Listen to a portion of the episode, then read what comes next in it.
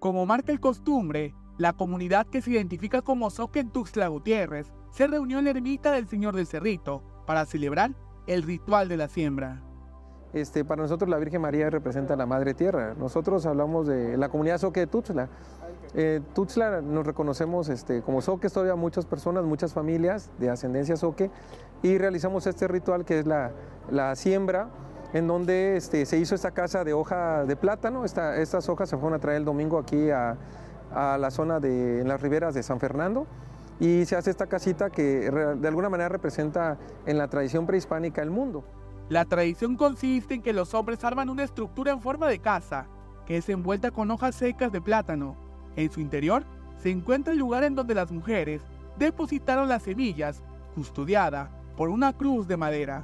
Eh, se hizo hoy la casita y dentro de la casita va esta canaleta o esta, canoa que representa el Valle de Tuxtla. Este, estamos haciendo esta práctica que no sabemos desde cuándo exista, pero pues que nos legaron nuestros, nuestros abuelos, nuestros padres, que pues ellos fueron campesinos, ¿no? Los soques eh, se dedicaban principalmente a la agricultura y con ese ritual, que es un ritual, es una ceremonia, se augura cómo va a ser el siguiente año agrícola. Este, el día 24 de diciembre, que es la celebración del nacimiento del niño Jesús, se saca la canoa con una milpita y esa milpita se interpreta. Las personas que son campesinas interpretan cómo va a ser el siguiente año. Las personas que participan en estas celebraciones siguen el legado de sus familias, que han formado parte de este sistema de cargos, del que es considerado como el último coguiná de Tuxtla Gutiérrez.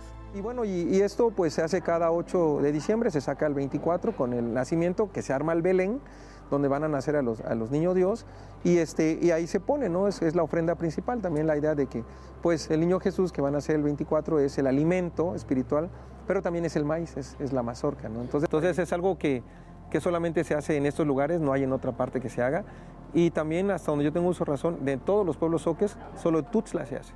Con esta actividad inician los festejos del mes de diciembre en este lugar, en donde el 25 de diciembre se celebrará la fiesta más grande, dedicada al conocido como Señor del Cerrito.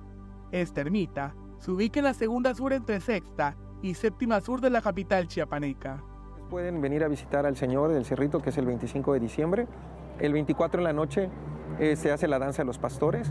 Entonces aquí en, el Cerrito es la única ermita tradicional soque de Tuxtla que queda que anteriormente fue Cowiná, y este es el único lugar de, tradiciones y costumbres que, que, hay en nuestra ciudad y que los que participamos, pues orgullosamente nos reconocemos como soques o, o suñipón. Con imágenes de Christopher Canter, para Alerta Chiapas, Eric Chandomí.